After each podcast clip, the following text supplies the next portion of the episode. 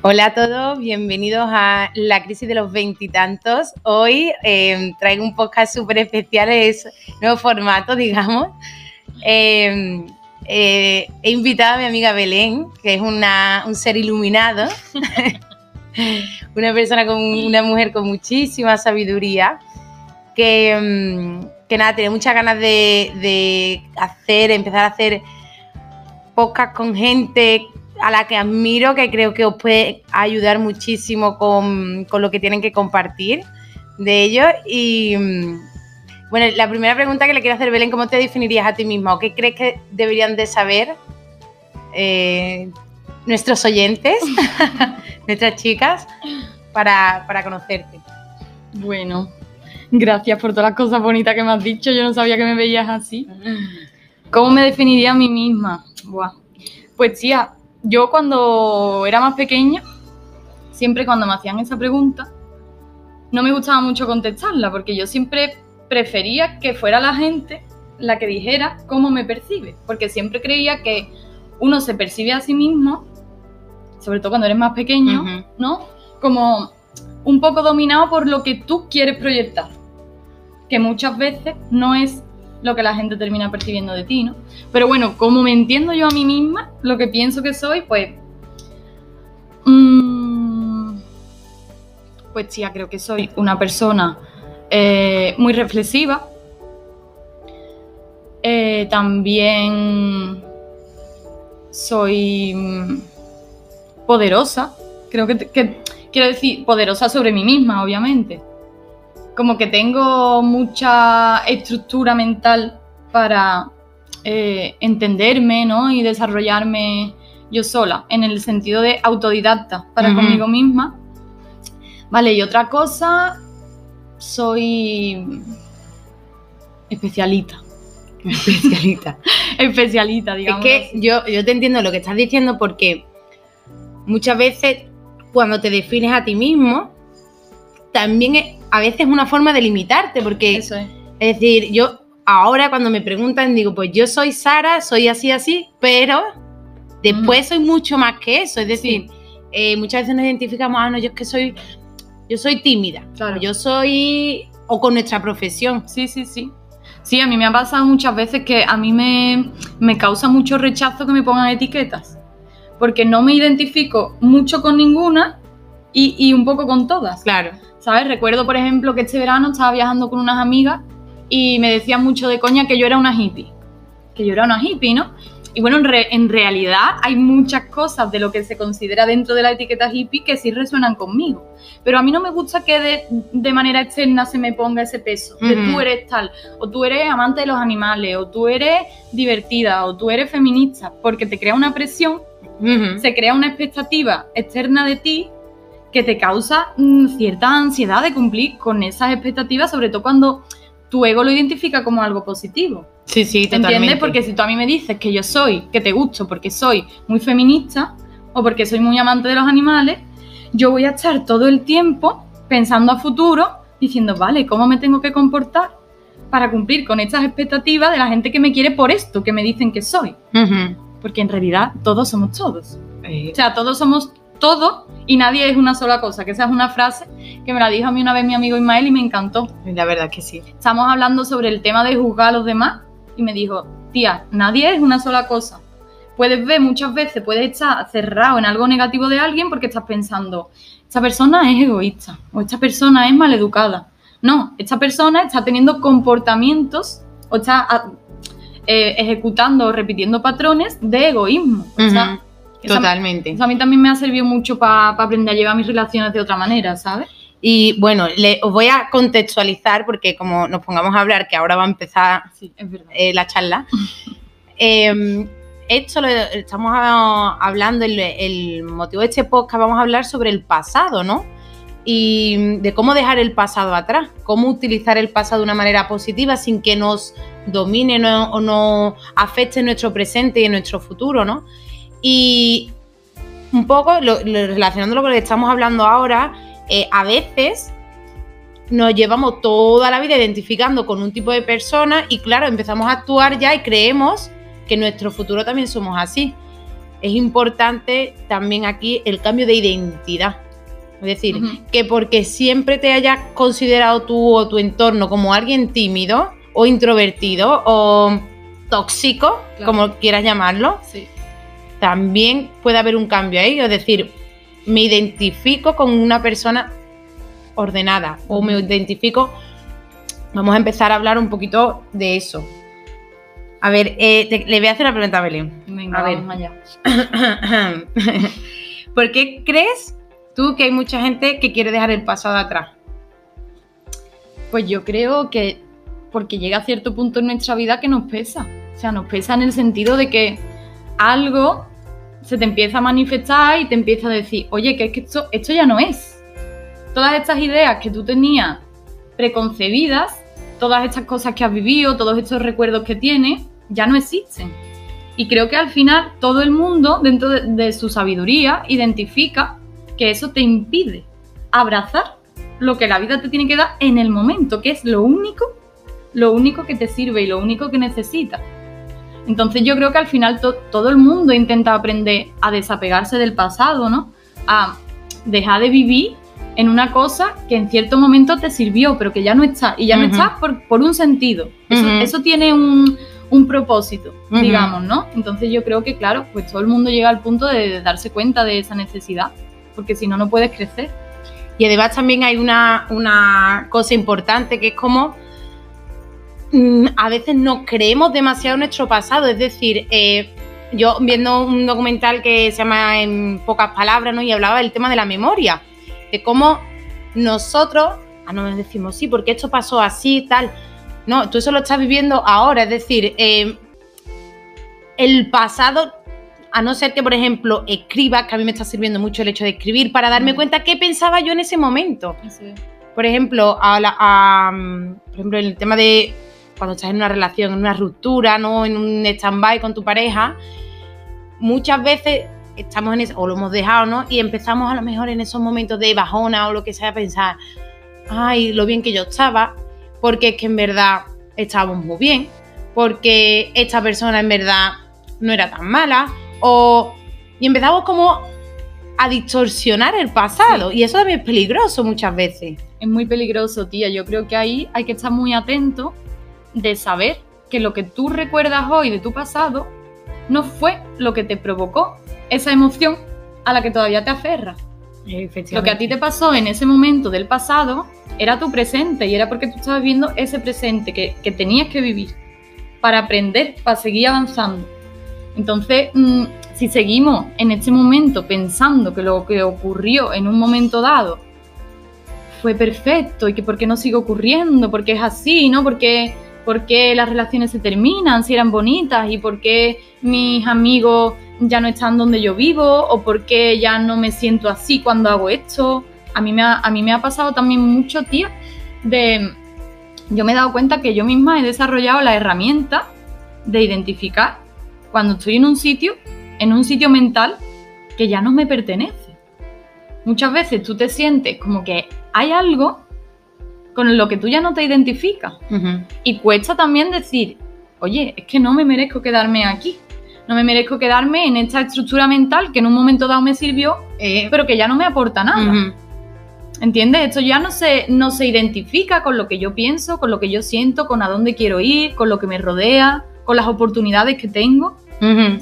Muchas veces también eso, yo creo que pasa también mucho eso cuando vivimos cosas buenas, ¿no? Claro. Y estás de viaje y te has, has estado súper bien, o lo que hablamos el otro día, ¿no? Que estábamos hablando sobre el trabajo o, o sobre esos momentos que tenemos de expansión, de vibración, que estamos, que lo atraemos todo, que todo parece que fluye, que estamos de puta madre y decimos, y empiezan a venirnos cosas muy buenas y a traer mucha abundancia.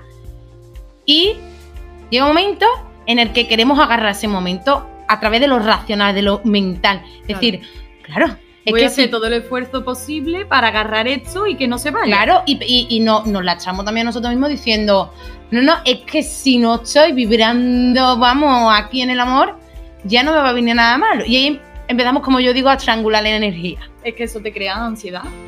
Te crea ansiedad porque tú estás intentando controlar que lo que pase sea como tú quieres, que es que eso no tiene ningún Claro. sentido. Uno, uno tiene que tener un plan, tiene que enfocarse, pero lo que venga es lo que tiene que venir. Totalmente. Queramos o no queramos, va a venir, ¿no? A mí me ha pasado en verano, tía, que bueno, yo he tenido un verano que yo tenía la energía altísima y atraía Ujú. todo lo que todo lo que yo estaba haciendo, ¿no? En ese momento. Y, y mucha gente me decía, ve preparándote, que se viene un cambio de estación, que muchas cosas se mueven, el ritmo es diferente, las horas de sol son diferentes, se hacen cosas diferentes. Cuando uno cambia de estación, de verano a otoño, se notan cambios. Y los cambios que hay fuera también hay que integrarlos dentro. Y eso ha sido también una práctica de desapego para mí, ¿sabes? Claro. Decir, bueno, a mí me gusta estar en movimiento y yo he estado en movimiento. A mí me gusta estar en el mar y yo he estado en el mar. A mí me gusta ser divertida y yo he podido estar expandiendo mi diversión y contagiándola. Pero ahora se me viene otra realidad. Y si yo me sigo apegando a esa realidad que ya no está, estoy bloqueando todo el poder que tengo para vivir en esta nueva. En el momento que estamos viviendo en el pasado, todo empieza a bloquearse, tía, todo, todo. Porque la vida te está intentando decir, oye, que es que tienes que hacer otra cosa. Tú sabes hacerlo. Solo tienes que verlo. Sí, es que yo creo, para mí un punto súper, súper importante fue entender que la vida es cíclica. Bueno, y las mujeres más, ¿sabes? Las mujeres sí que lo vivimos eh, con nuestra menstruación y tal. Muchas veces eh, no entendemos que la vida son ciclos, que son círculos, que dentro de ese círculo hay otro, es una espiral, podríamos decir. Pero que pasamos por, por eso, por momentos mm, de crisis en los que estamos, que por eso también estoy hablando yo y, y he creado este formato nuevo para hablar de esos momentos de crisis que podemos tener, que es cuando simplemente es que se está cerrando un ciclo y que empieza otro nuevo. Claro, no hay un inicio y un fin eh, marcado, simplemente eso, yo creo que el, el camino del aprendizaje en la vida es en espiral. La vida te va a seguir poniendo situaciones pa- parecidas en diferentes escenarios, con diferentes personas, con diferentes condicionantes, pero hay que aceptar esa, esa mm, particularidad, esa característica cíclica de la vida, porque si te paras, ahí no vas a hacer nada, ahí, Ahí no, hay hay una- nada, ahí no ocurre nada. No ocurre nada. Hay una, hay una, una muerte lenta y dolorosa en la que encima nos sentimos mal y queremos no sentirnos mal y no que eso a mí me ha pasado muchas Sí, veces sí. sentirme mal por sentirme mal como Sí, no claro. me debe- no debería No me de lo estar ahí. permito, claro no me lo permito. te, te quería hacer una pregunta porque eh, la gente que, que- la chica que nos escucha que a mí me encanta hablar de la experiencia y que creo que ahí se aprende mucho yo te quería preguntar o si podías contarnos eh, alguna experiencia en la que tú sientas que fuiste capaz de dejar el pasado atrás y cómo lo hiciste. Pues, tía, es curioso que era justo lo que me apetecía comentar ahora, al hilo ¿Qué? de lo que estábamos hablando antes de hacer la pregunta. ¿eh? Eso yo quería decir que es importante identificar esos bloqueos o esos momentos de apego al pasado para poder transgredirlo, porque yo lo he experimentado en mí, que cuando uno no lo identifica, eso queda en el subconsciente, tú no lo sabes, o sea, tú no, eres, tú no es que tú digas, no, no, no, no, yo quiero seguir viviendo en el pasado, yo quiero seguir manteniendo esto dentro de mí. No, eso pasa en el inconsciente, entonces cuesta identificarlo. Pero yo quería decir que para mí ha sido muy importante porque cuando eso no lo identificas y se prolonga en el tiempo, es curioso que incluso eh, el cuerpo te avisa. Y esos bloqueos, que cuando hablamos de bloqueo igual, lo primero que pensamos es en un bloqueo mental, se hacen físicos. bueno Y vienen enfermedades, vienen trastornos, vienen tal. A mí me pasa una cosa muy curiosa y es que eh, si me enrollo mucho me lo dicen porque yo me No, a no, no. Vale, lo que pasa es que queremos nombres y apellidos aquí vale, vale. Queremos nombre y apellido. Pues esto fue eh, cuando yo estaba estudiando el bachillerato en el instituto antes de entrar en la universidad. Creo que fue en primero de bachillerato. Empecé a ponerme mala de la garganta. Entonces, bueno, me ponía mal, pero mala, mala, mala. Me ponía tan mala, o sea, se me inflamaban tanto las amígdalas que la garganta no me permitía ni hablar, que es curioso esto, ahora lo desarrollo un poco, como yo lo viví, ni hablar, ni beber, o sea, no me podía hidratar, no, me po- no podía comer, no me podía alimentar, lo pasaba realmente mal. Y yo soy una persona que no se suele poner mala, no es una persona de tener. En fin, entonces, claro, pues uno empieza a buscarle una explicación superficial, ¿no? Tú vas al médico, te manda un medicamento, un antibiótico y a ti se te quita. ¿Qué pasaba? Que me volvía a salir. Me volví a salir, pero te digo esto en cuestión de, pues desde primero de bachillerato hasta el año 2019, o sea, te estoy hablando de muchos años. Y se me repetía por lo menos una vez al año de manera intensa. Y eso iba aumentando, iba aumentando. Si a lo mejor me ponía una vez muy, muy mala cada año, pues ahora eran dos. Y cada vez era más intenso, cada vez además era en situaciones en las que eso era peor, digamos, porque ya llega al punto que a lo mejor me pasó pues que estaba en Francia viviendo sola. Y cuando tú estás tan mal que no puedes ni siquiera moverte, eh, pues eso tiene otras consecuencias, ¿no? Como que se va grabando. Eh, bueno, al principio el, dentista me decía que eso podía ser porque yo había tenido aparatos y podía tener pequeñas heriditas todavía abiertas, no sé qué. Después en el médico también me dijeron que es que mi fisionomía, ¿no? Como que yo tenía las amígdalas muy grandes y que por eso al inflamarse me ponía tan, con la garganta tan bloqueada, bloqueada perdón. Y yo sentí que eso tenía una explicación más profunda, porque no se me paraba de repetir, yo hacía todo lo que me decían los médicos y sí, en el momento pues aguantaba, estaba mala y ya me recuperaba, pero a mí no se me paraba de repetir. Y ya en el último año fue un poco más complicado porque se me, la infección en la garganta se me cerró, se creó como en una bolsita, ¿qué nombre tenía? No recuerdo el nombre, el nombre técnico que tenía. Eh, vale, un absceso se llama. Y entonces me tuvieron que ingresar cuando yo me vi ingresar en el hospital, rodeada de tanta gente que, estaba tan mal, ¿no? Porque allí te mezclan con todo el mundo, donde estuve yo. Y había gente verdaderamente mal. Yo dije, esto, esto no puede ser casualidad. Esto no es casualidad. Esto es para que yo accione algo. Yo soy responsable de lo que me está pasando. ¿Entiendes? Y bueno, pues la vida en su sincronía no paraba de acercarme a personas que me hablaban de la biodecodificación, pero no, con una pretensión de convencerme o de darme una respuesta a lo que a mí me pasaba, sino como diciéndome, bueno, tía, si esto no se te para de repetir, mira a ver por aquí, porque tener más herramientas no, te, va, no te va a impedir nada, ¿no? Y empecé a, pensar en que eso, bueno, me contaban, ¿no? Que estaba relacionado con el quinto chakra, que es el chakra de la comunicación. Y, y claro, pues uno tiende a buscar primero en lo más evidente, ¿no? Eh, bueno, vale, pues hay una persona de mi familia con la que no me hablo. Entonces tengo em, bloqueado este chakra. Tú buscas ahí y ves que eso no es, que ahí no hay peso. Vale, pues a lo mejor es que tengo pareja y a mi pareja este último mes no le he estado diciendo cómo me siento. Y, y buscas ahí, investigas ahí y ves que eso tampoco es. Y eso ha sido para mí un proceso de años darme cuenta que en el pasado hubo un momento en el que mi ego tuvo que actuar para sobrevivir. No te estoy hablando de que me persiguiera un jabalí por la selva, ¿no? Pero hay situaciones, eh, a lo mejor en casa, en la familia, con amigos, lo que sea en cada caso, que son extremas y que tú tienes que actuar. Tienes que actuar para salir a flote de ese momento tan complicado.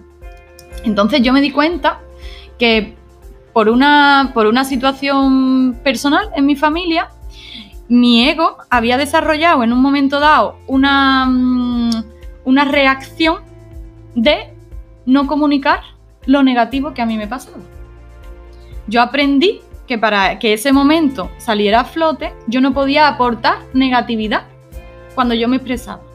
Pero te estoy hablando del punto, Sara, de que a lo mejor, mm, yo qué sé, preparaba algo de comer, no me salía bueno, y a lo mejor pasaba mi madre por al lado, ¿qué? ¿Eso está bueno? Sí, sí, buenísimo. Yo no me permití el decir, coño, pues no que no me gusta lo que he hecho. que, fíjate que no me ha salido como yo pensaba. Cualquier cosa que fuera negativa yo la reprimía. Por supuesto, inconscientemente. Claro. Cuando yo, después de hacer ese trabajo, identifiqué que había sido en ese momento en el que yo sin darme cuenta, sin ser consciente, le había dicho a mi, a mi persona, tienes que ser así. No puedes expresar esto ahí, tía, se me fue el bloqueo de la garganta y no me he vuelto a poner mala de la garganta. He estado eh, cambiando de clima, eh, trabajando en el campo eh, por la mañana con frío, sin ningún tipo de cuidado en ese aspecto, pero siendo consciente de que eso ya estaba desbloqueado. Y a partir de ese momento, tía, me di cuenta cómo es importante ir al pasado para encontrar lo que se está repitiendo en el presente, porque te impide, te impide estar mejor. Claro, esa era la siguiente pregunta que te quería hacer. Porque obviamente si tenemos pasado, tenemos futuro y debemos vivir en el presente es por algo. O sea, todo tiene una razón de ser. ¿Cómo podemos utilizar el pasado eh, o qué hay en el pasado de positivo o de útil? Al pasado para aprender, tía. Para mí eh, la clave es vivir en el presente, porque el escenario único que hay es el presente, pero al pasado vas para mirarlo, para identificarlo y para aprender. Para que si se te está repitiendo una situación en el presente que ya te resuena, que ya te ha pasado, tú vas al pasado y miras el origen que hay en eso, pero después te vuelves. O sea, no te puedes quedar vivir ahí. Yo veo que mucha gente, cuando está en terapia, que está yendo al psicólogo, lo que sea, entran en una especie de bucle de oscuridad, porque al sacar todas esas cosas de su pasado en las sesiones, la gente también se apega a ese sentimiento. Oh, claro. Se queda a vivir ahí. Y no, lo que hay que hacer es ir para mirar, simplemente. Y sin victimismo ni culpa. Sin victimismo, sin intentar que el ego esté lo menos presente posible, porque es un momento complicado. Cuando tú vuelves al pasado para mirar algo que te está bloqueando, hay que tratarse bien también, hay que cuidarse. Pero, pero para mí esa es la herramienta. Yo creo que ahí entra también mucho la idea del perdón. Y el perdón, yo siempre lo puntualizo, el perdón no es perdonar a otro, porque nosotros no tenemos la capacidad de perdonar a, nadie. El perdón es algo interno, igual que la culpa. Muchas veces quiero que se sienta culpable porque lo has hecho mal o es su culpa. Es que eso es un estado interno, es decir, tú puedes a mí culparme muchas cosas, yo no sentí culpa ninguna. Claro. Entonces, yo creo que el perdón hacia los demás nace primero, creo, del perdón a ti mismo. Es decir, porque muchas veces también yo todo esto lo enfoco mucho en, el proceso de las sesiones que hago, ¿no? Que muchas veces, pues decimos, ay, es que yo ya, como yo ya aprendí, o bueno, como yo ya soy súper espiritual y es que yo llevo siete años estudiando Enneagrama, por favor, yo ya no caigo en esto. O como yo me dedico a las relaciones, yo no voy a sufrir por mi ruptura de pareja o no lo voy a pasar mal.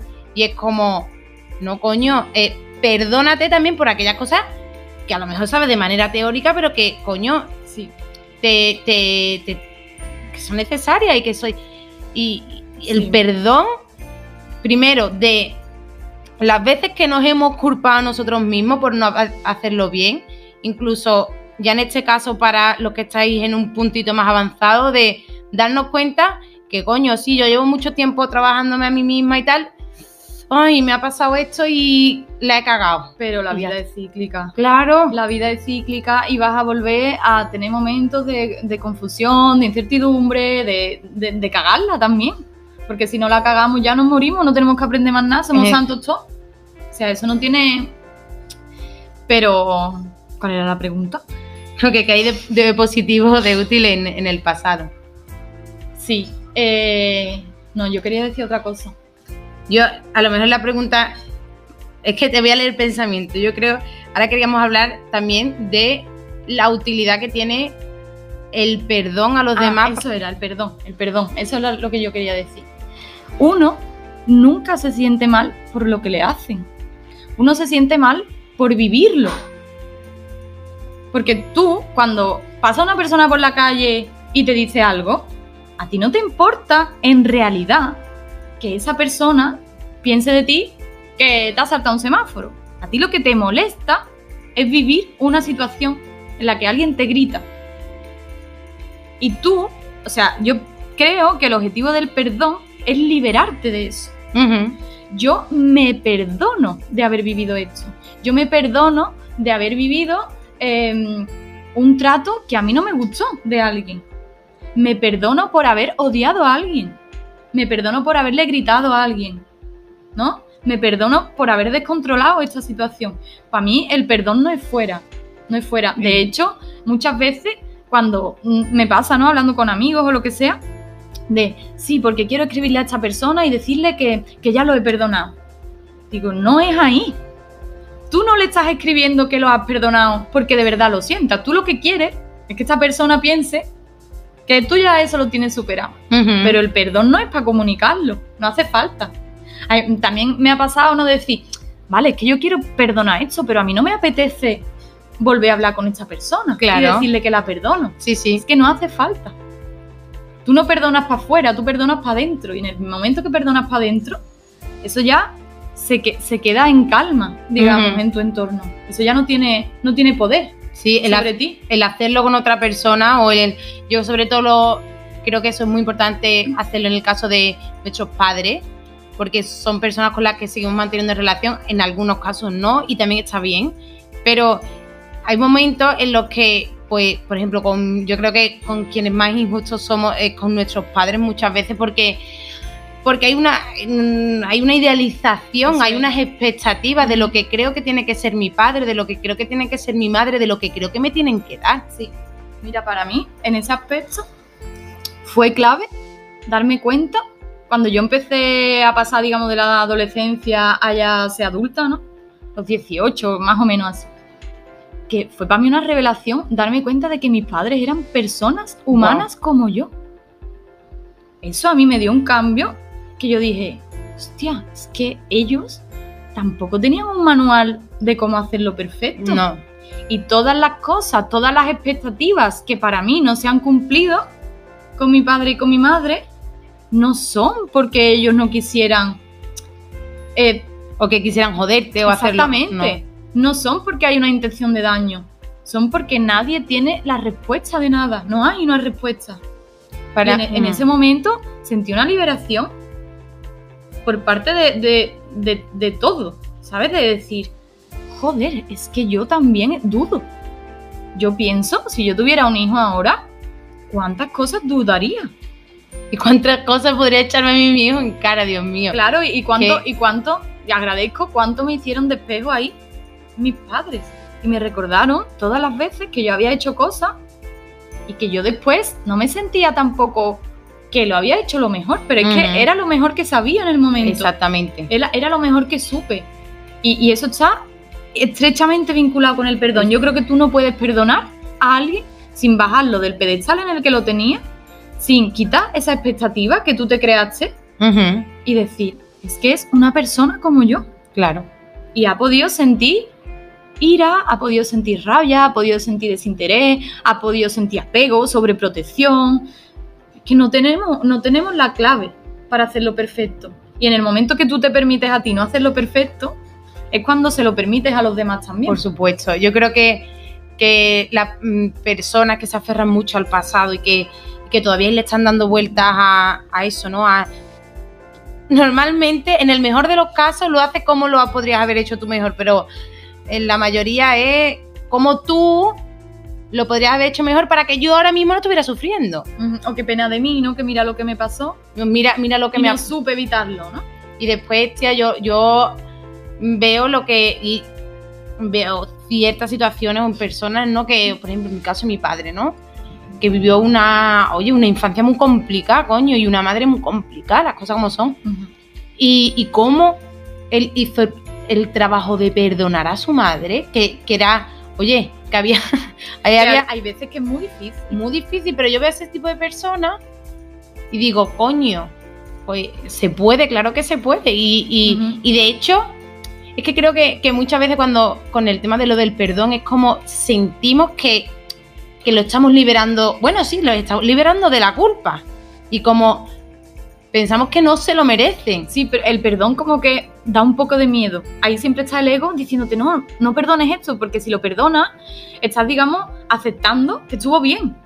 Y eso no Y tiene, no, no, no, tiene no, nada no. que ver. Estás súper lejos de eso. Es simplemente permitirte que fue así y entender que era la única manera de la que podía ser. Y a, y a mí lo que me sirve, vamos, de hecho, creo que cada vez pienso menos en el pasado. Es que además me doy cuenta cómo a veces no soy ni capaz de acceder a esa información mental. Y es mucho. por el hecho de que cada vez que me pasa algo, como eso antes lo hacía de manera más mental y tal, ahora ya es un hábito, ¿no? Cada vez que me pasa algo digo, ¿por qué me ha pasado a mí esto? ¿De dónde De- viene? ¿Para qué? ¿Para, qué?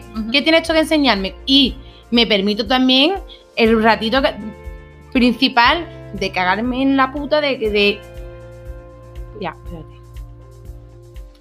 Me permito a mí misma sentirme mal en el sentido de decir, pues estoy triste o me ha dolido esto, pero después es que yo ya lo sé, es que yo sé que en el victimismo y tal no me puedo quedar mucho tiempo, me quedo en un justo y necesario, pero es que ya muchas veces cuando me, yo me estoy quejando de algo, antes pues me enredaba ahí a lo mejor dos o tres horas, bueno, antes en principio me quedaba ahí meses viviendo, pero ahora ya es como muy automático, ¿no?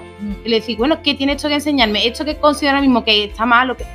y siempre saco unos aprendizajes, sobre todo de las cosas entre que jugamos como malas, que obviamente ahí entra ya lo que vemos como malo bueno. Yo ya, es que yo siempre lo, lo he dicho muchas veces en este podcast y en las masterclass y tal, yo le agradezco enormemente a mis novios Por, por, lo, por lo que he vivido con ellos, porque si, maestros. es que son mis maestros, o sea, es que mi padre es mi maestro, es que mi madre es mi maestra. Por ejemplo, la relación de mis padres, yo la observo mucho y, y a veces he caído en el error de aleccionar a mi madre, porque claro, como yo ya veía lo que le pasaba y Claro, por qué tú tal, le vas a dar la clave. y es como o de culparla, decir, es que yo repito estos patrones porque es que esto es lo que yo he visto.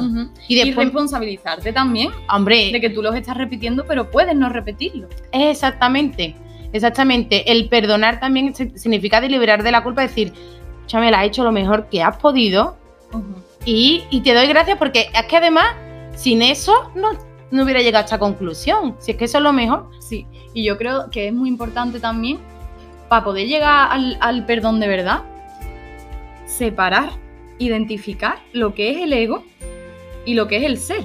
Porque el ego siempre te va a estar diciendo que no perdones porque a ti eso te ha hecho daño y que la culpa es del otro. A mí me, a mí me, me sorprende mucho la cantidad de gente que sigue utilizando el término de culpa. Uh, yo cada vez que alguien lo dice me, me chirría, pero Es brutal, porque eso lo único que refleja es que tú piensas que en la vida hay culpables de cosas y esas personas son las responsables de que te pasen a ti. Ahí me parece que es esencial, tía, el darte cuenta cuando has sentido daño de la situación que sea, no dejarte llevar por el ego y no dejarte llevar por ese pensamiento de pobrecito tú. Qué mala suerte has tenido que esto que te ha hecho daño no tiene nada que aportarte. Lo único que pasa es que la otra persona se ha equivocado. Y como se ha equivocado, yo estoy sufriendo. Ahí tú tienes que ver que eso es una oportunidad brutal para crecer. Que yo creo que es el, el único propósito de que a veces no duelen las cosas. Que se active un movimiento en ti. Que tú no reacciones, sino que emitas una respuesta. Una respuesta desde el ser. Desde el. Bueno, es que, por ejemplo, a mí me, me chirriaba mucho siempre escuchar, ¿no? De, de personas así más espirituales y tal, que hablaban como del perdón en situaciones muy heavy, como una Sí. violación, como un asesinato a un niño, a una niña. Y yo, esa parte a mí me creaba cierto rechazo porque no me quería imaginar cómo tenía que ser perdonar una violación. Hasta que entendí que tú no tienes que perdonar a la persona que te ha violado. Tú lo único que tienes que perdonarte es a ti haber vivido esa experiencia tan dura. Y tan fuerte, pero que es que no hay otra manera de liberarla. Ujú. No, No. hay otra manera, porque si tú no te perdonas a ti por haber sentido eso, no sales, no sales de esa vivencia, se te repite una y otra vez. ¿Y cuál, em, para, por ejemplo, las chicas que nos estén escuchando, que, que, em, aunque yo creo que más o menos lo- hemos contestado esta pregunta, pero bueno, la voy a hacer más, eh, más conscientemente, más claramente. Eh, ¿Qué le dirías a una persona que dice, bueno, es que no se me para de repetir esto, yo quiero dejar el pasado atrás, pero es que no paro de encontrarme con el mismo tipo de hombre, es que no paro de encontrarme, coño, con jefes que me ningunean o... Pues yo creo que para eso lo mejor que hay es entender que a ti se te está repitiendo por algo, por algo que tienes que aprender y que todavía no has aprendido. Cuando se te vienen situaciones mm, incómodas en la vida, hay que aprender de ellas para que no se repitan. Y si tú te niegas a aprender, si tú lo único que quieres es ponerle un parche para no sentirte mal y que rápido, rápido se termine esa situación de dolor, lo único que estás haciendo es posponer la alarma del Mm. universo, digamos, de, ah, venga, que no lo quieres ahora, ¿no? Pues espérate, que dentro de dos meses te vas a cagar. Te vas a cagar porque como tienes que aprenderlo para ser mejor, para ser más libre, para ser más feliz, para ser más sabia, para, para crecer, te lo van a repetir siempre. Entonces yo creo que la clave es saber que eso se te está repitiendo como un regalo, como una oportunidad de que tú veas claramente que hay algo que tienes que aprender y que sabes aprender. Porque no hay, no hay nada que no vivamos que no sepamos resolver. Ujú. Pasa que muchas veces en el momento no sabemos. Pero yo creo que una vez que tú identificas que ese momento, ese patrón que se te repite, es simplemente porque hay un clic que tú no has hecho todavía.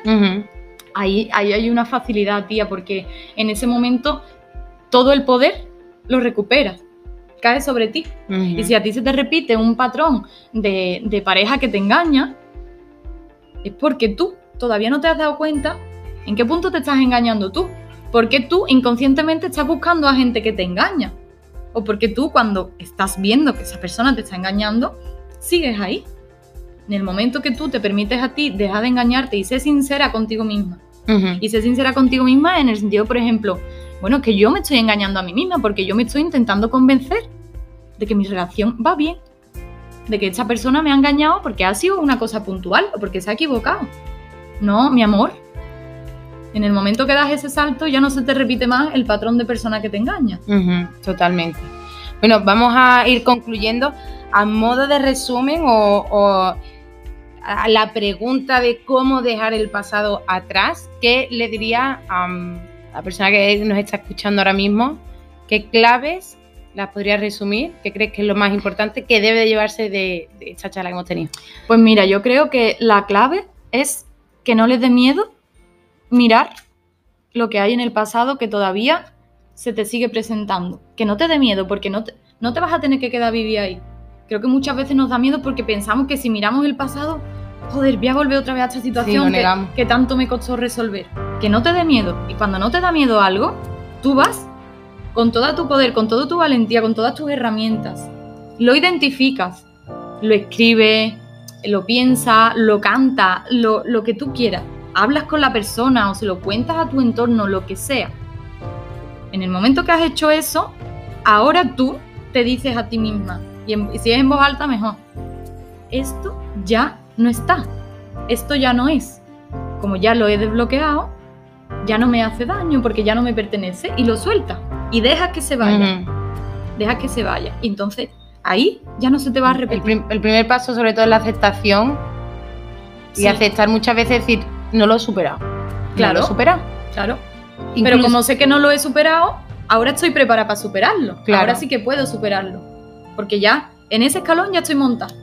Mm, es que, ¿sabes por qué se me está viniendo? Ahora vamos a seguir con esta conclusión, pero se me ha venido a la cabeza eh, cuántas veces, por ejemplo, nos han hecho algo malo y decimos, no, por ejemplo, eso, hemos sufrido infidelidad o nuestra pareja nos ha tratado mal. Sí, o que considerábamos malo en el momento. Claro, y decimos, oh, mm, no le queremos dar importancia porque decimos, no, si es que yo conscientemente sé que es que yo no debería estar atada ahí. Ujú. Y eh, yo no debería ni llorar por él, o, o- o no debería, a mí esta situación no debería afectarme porque yo sé que no me la merezco, pero, ay, lo digo porque mm, me, ha, me ha pasado últimamente eso, el, el hecho de, no, a ti algo te ha sentado mal y te ha dolido, y aunque tú sabías y ya lo sabes explicar y todo, pero Primero tienes que permitirte la emoción. sí, En el momento que te permites la emoción, haciendo un poco de trabajo, ya puedes volver a, a ese punto en el, que, en el que salió esa emoción que, te, que has reprimido. Entonces ahí ya lo ves claro. Y ya yo creo que cada uno internamente, biológicamente, de nacimiento, tenemos las herramientas. Tenemos las herramientas. En el momento que tú ves lo que ha fallado, tú ya sabes que por ahí no. Lo que pasa es que si no te permites la emoción, tú no puedes ir en tus recuerdos, en tu mente, a ese momento en el que accionaste algo que te provocó eso. Entonces tú no lo puedes evitar, no lo puedes parar de repetir, porque está en tu inconsciente. Tú conscientemente no vas a decir, ah, mira, pues esto es, aquí le doy a este botón y ya se apaga. No es así, pero merece la pena. Merece la pena porque, porque yo creo que la vida no es para vivirla mm, desde el victimismo. No. Tenemos mucho más poder, no hace falta, no hace falta tanto sufrimiento, no hace falta. Y las otras dos claves que hemos estado hablando, la del eh, perdón y el presente. La del perdón y el presente, pues yo pienso, tía, que, que el, que el perdón es lo que te libera. El perdón es lo que te, lo que te permite vivir en el presente y abrirte de verdad a ver todas las cosas que hay alrededor tuyo ahora mismo, todas las oportunidades que tienes de desarrollarte y de sentirte bien. Sin, sin, sin el perdón eso no va a venir. Entonces, da el paso, hazlo, perdónate, ya. No hace falta ya más tiempo, ya lo has identificado, ya has ido a ese momento, ya sabes lo que falló o lo que, o lo que ya no quieres que siga ocurriendo. perdónatelo. Entonces ya te devuelves al presente automáticamente. Sí, yo para las personas, sobre todo para los geniatipos 2, que sé que son gran parte de mi audiencia y que de entrada obviamente me incluyo. Un saludito para su Un- gente. un saludito para las que eh, necesitan amor. Eh, es el hecho de escribirlo. A mí me ayuda mucho porque cuando tienes una mente un poco caótica, eh, a mí el escribirlo y el decir, voy a escribir una carta, lo que le quiero decir a esta persona, aunque no se lo vayas a después decir, pero ¿qué me perdona a mí y qué, me, qué te perdono a ti? Mm. Y hacer una. A mí lo de escribir me. me- Sí, sacarlo de ti, sí. sacarlo de ti y que ya eso no te pertenezca. Sí. Eso te empodera. Y la clave para vivir en el presente, para. Es que creo que si haces lo anterior es, La- mucho más natural. Claro, la clave para vivir en el presente es aceptar que todo está como tiene que estar. Ya está. Y si en el momento no lo entiendes, pues no pasa nada. Es que no lo tienes que entender en el momento, solo tienes que vivirlo. En el momento en el que tú enfocas tu energía a vivir las cosas que te pasan desde un punto de vista, digamos, como de una persona exploradora. Vale, voy, voy a ver qué es lo que la vida tiene que darme ahora. Y ya, si tengo que resolver cosas, lo sabré ver en el momento, porque como voy a estar en el presente, no se me van ahí las señales que la vida te está poniendo por delante. Totalmente. Así que yo creo que la clave de vivir en el presente es vivir las situaciones en el más amplio sentido de la palabra, no analizarlas en el momento, no intentar racionalmente identificarlas con, vale, que ahora estoy aquí porque estoy viviendo esto y esto. No, no, no, no, vívelo y ya está, y observa. Observa y nútrete de esas cosas. Y no te frustres si no te sale a la primera, porque esto es em, como ir al gimnasio por primera vez y querer hacer eh, una dominada. Es que no te va a salir ni media hasta que no lleve. Esto es trabajar un músculo, No, no, no. que es la mente, la conciencia. O sea que. Pues bueno, chicos, espero que os haya gustado. A mí me ha encantado. Eh, si os gusta de colaboradora, decírmelo que me la traigo. que me la traigo para tener más conversaciones de este estilo. Y es que la verdad, ¿sabes por qué se me ocurría mucho hacer esto? Porque cuando nos vamos a tomar una cerveza y tal, es que a veces digo, "Ay, yo creo que la gente pagaría por escuchar lo que estamos diciendo ahora mismo, que nos ha pasado alguna vez de tener alguna mesa al lado escuchando que los veas una típica pareja o lo que sea, los dos así como Que le estás arreglando la tarde. solucionándole el matrimonio. O sea que, bueno chicos, eh, ¿te quieres despedir con algo, Belén? Sí, bueno, para mí ha sido un placer. He estado súper a gusto. A mí me gusta mucho expresarme. Más desde, desde que desbloqueé el chakra de la comunicación, muchas veces me tienen que decir que ya para. Pero no, pero yo lo disfruto mucho. Y a mí me gusta compartir mucho pues, las cosas que pienso, porque creo que al final el objetivo también de la vida es conectar un poco así con las personas, ¿no? De, Ujú. pues yo, eso, eso que me preguntaste al principio de cómo soy, yo creo que ya, ya no existe, porque al, al yo mostrarme, al poder expresarme, Ya. yo ya no tengo ese peso de las tres cosas que dije al principio que, era, que ni me acuerdo y que probablemente ya no lo sea, ¿sabes? O sea que yo quiero mm, darle las gracias a todo el mundo que nos haya escuchado, porque me he sentido muy cómoda y porque esto a mí también me libera, me nutre, me sirve y, y crezco con esto. Así que dispuesta a recibir lo que venga de vuelta y un abrazo para todo el mundazo. Bueno chicos, muchísimas gracias por escucharnos. Nos vemos el próximo sábado. Un beso. Chao.